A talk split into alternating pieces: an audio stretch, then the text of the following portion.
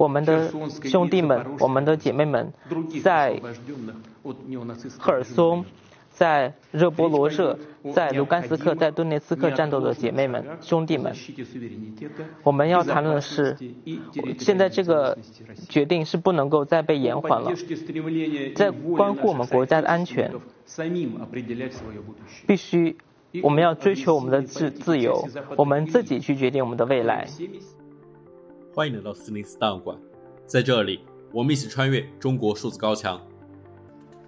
大家刚才听到的声音是九月二十一日，俄罗斯总统普京发表的全国电视讲话。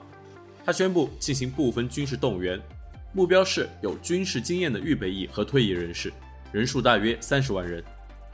此前，乌克兰对俄罗斯占领的领土发起了反击，短短两日，乌军就向东推进了一千平方公里，解放了东部重镇库普扬斯克东城。俄罗斯对于乌克兰的侵略战争在僵持了数月之后，出现了有利于乌克兰的进展。部分动员并没有缓解俄罗斯军事上的颓势。十月八日，承担补给重任的克里米亚大桥被炸，部分倒塌，成为了俄罗斯最新的军事失败。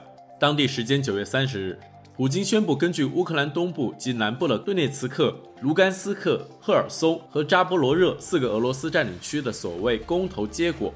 将这几个地区纳入俄罗斯领土，此举引发了包括乌克兰、欧盟、美国在内的多个国家抗议。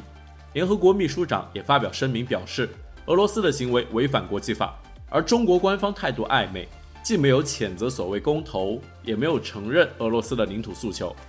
俄罗斯侵略的受挫和战争升级，也让中国民间舆论、官方态度和御用学者的态度发生了耐人寻味的变化。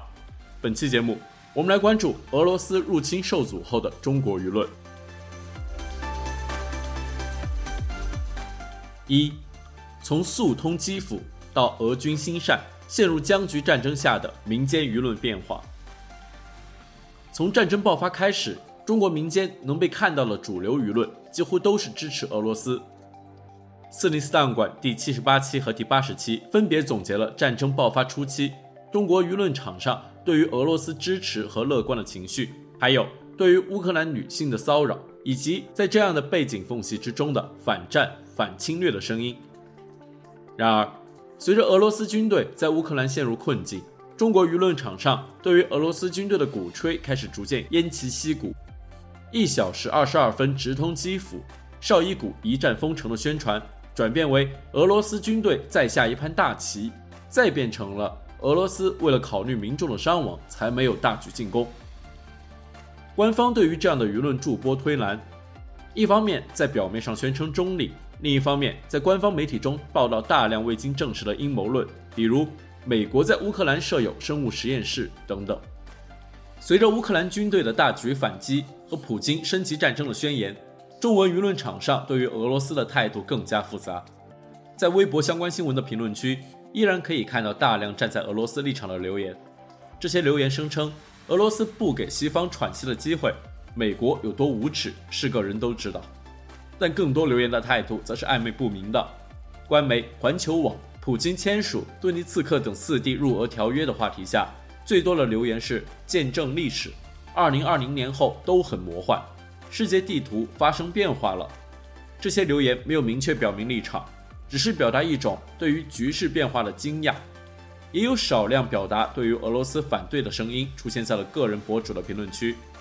在博主克罗廖夫的评论区下，有网民留言：“换一个角度，全世界侵略战争打成这样了，还有这么高的支持率，很难找出第二家。这恰恰说明大毛骨子里对领土的嗜好是刻在整个民族的骨子里的。仔细想想，这才是最恐怖的。”而在问答网站知乎的相关问题下，则有大量嘲讽和批评普京的言论。有知乎用户将普京最新发表的演讲与日本昭和时期对比，称普京为“普林嫂”“普院宗”。之前对普京不吝惜溢美之词的自媒体，很多也不动声色地发生了转变。微信视频号说职场在战争开始时曾夸赞俄罗斯一战将美国霸权粉碎，然而。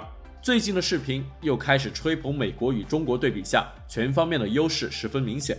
YouTube 自媒体说真话的徐某人将该视频号前后两套面孔进行了混剪，构成了一幕打脸的讽刺剧。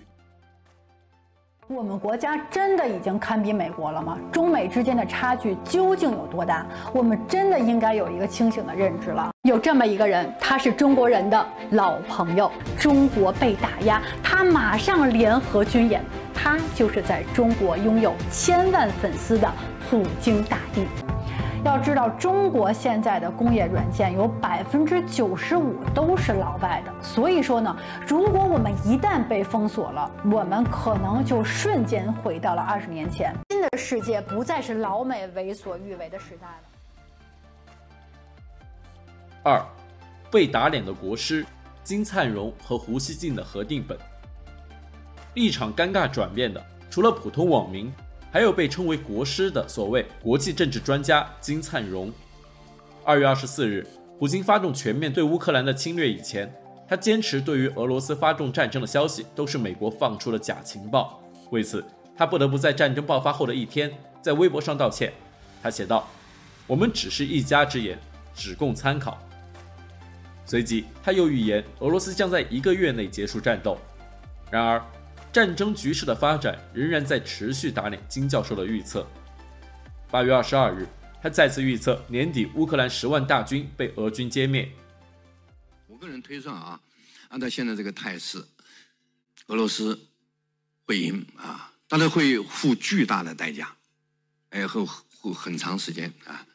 我再预测一下，我觉得应该是到年底，这个战争结束。再打几个月啊！它的结束的标志就这样，就是乌乌克兰南部地区，俄罗斯从它的边境出发往西打，由东往西打，打到哪呢？打到摩尔多瓦，这是俄罗斯的第一目标啊！这样呢，克里米亚还有摩尔多瓦里面有一个俄国人的共和国——德佐共和国、德涅斯特河左岸共和国，俄罗斯都连起来了，知道吧？这是一个目标，还有一个目标是乌东地区，俄罗斯把乌克兰的十万职业军人消灭掉。而随着九月乌克兰军队大规模的反击，金灿荣的发言反复变化。九月十一日，他发文章说：“没有谁比俄罗斯更想早点结束战争，俄罗斯根本没有什么大旗，拖一天就多一天的风险。”而一天后，他又改口，声称整体上俄罗斯还是占优势，俄罗斯将迎来最终的胜利。可是仅仅过了一天，金灿荣又一次转变观点，他说。乌军打得不错，取了进展，战争风向变了。直到最近克里米亚大桥被炸，金灿荣终于开始担心乌克兰反击成果扩大。他在微博写道：“如果俄军打得不好，乌克兰反攻成果扩大，逼近俄乌边境，那时候俄罗斯可能真急了，动用战术核武器，那个危险就大了。”与金灿荣同样在舆论场上经常评论俄罗斯战争的。还有前《环球时报》主编胡锡进，二月二十四日以前，胡锡进在自己的评论节目中讽刺美国对于俄罗斯入侵的警告。他称，拜登总统公开宣扬的俄罗斯将在十六日对乌克兰发动的进攻，他在哪儿呢？莫非真像中国网友讽刺的，由于疫情严重，本次战争改在线上进行了？一国总统啊，而且是美国总统，就敢这样满嘴跑火车，言之凿凿的把他们所说的俄罗斯对乌克兰的进攻精确到具体哪一天。看来啊，在西方的政治文化里，撒个谎根本啊，它就不是个事儿。政治家可以张口就来，他们控制的舆论呢，积极帮着洗地。而战争爆发后，胡锡进又改口夸赞普京，称普京今天拔出了剑。他要制造一个结束从苏联解体以来，俄罗斯人在欧洲不断退缩的历史转折点。随着俄罗斯的入侵，并未像支持者所设想的那样迅速取得胜利。三月十日，胡锡进开始呼吁双方妥协。他在文中写道：“老胡作为俄乌战争的旁观者，也作为对俄乌都充满好感的中国人，想在这个时刻向基辅和莫斯科建议，乌克兰战争的基本走势和国际态势都已经逐渐明朗。”他们双方需早做妥协，结束战争，这最利于他们双方止损。而到了九月，乌克兰开始反击的时候，胡锡进再次展现出灵活的身段。他一方面声称双方形成了当前在乌克兰战场的相对力量平衡，他另一方面又表示乌克兰根本没有实力逼迫俄罗斯投降。对于胡锡进的左右摇摆，有网民讽刺道：“能打败胡主编的，只有明天的胡主编。”三，真真假假的中立，中国官方的暧昧态度。中国官方近年来一直强调与俄罗斯的友好关系。俄罗斯开战前的二月初，普京出席北京冬奥会，双方发表联合声明，称中俄两国友好没有止境，合作没有禁区，加强战略协作，不针对第三国，也不受第三国和国际形势变幻影响。战争爆发后，中国一方面在对外宣传中号称中立，只是宣称尊重各国主权和领土完整。但并未明确表态。在联合国设计谴责俄罗斯入侵乌克兰问题的决议投票中，中国投下弃权票。另一方面，在对内的舆论中，中国官方选择性的报道对于俄罗斯有利的消息，删除批评俄罗斯的帖子。但随着战争陷入僵局，俄罗斯军事和经济上的困境加深，中国官方的态度也在悄悄发生变化。九月初，中国人大委员长栗战书访问俄罗斯。在会谈中，他明确表示，中方对俄罗斯的行动表示充分的理解和支持，而且从不同的方面给予策应。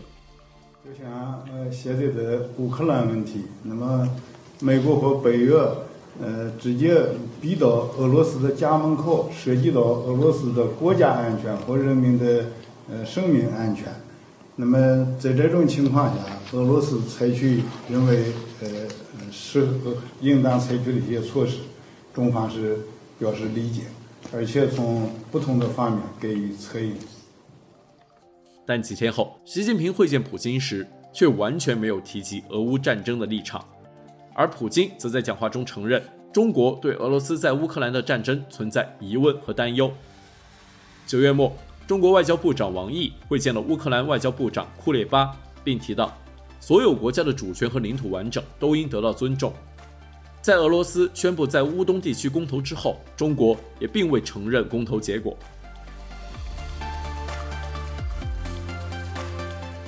中国数字时代 （CDT） 致力于记录和传播中文互联网上被审查的信息，以及人们与审查对抗的努力。欢迎大家通过电报 Telegram 平台向我们投稿，为记录和对抗中国网络审查做出你的贡献。投稿地址请见本期播客的文字简介。阅读更多内容，请访问我们的网站 cdt. media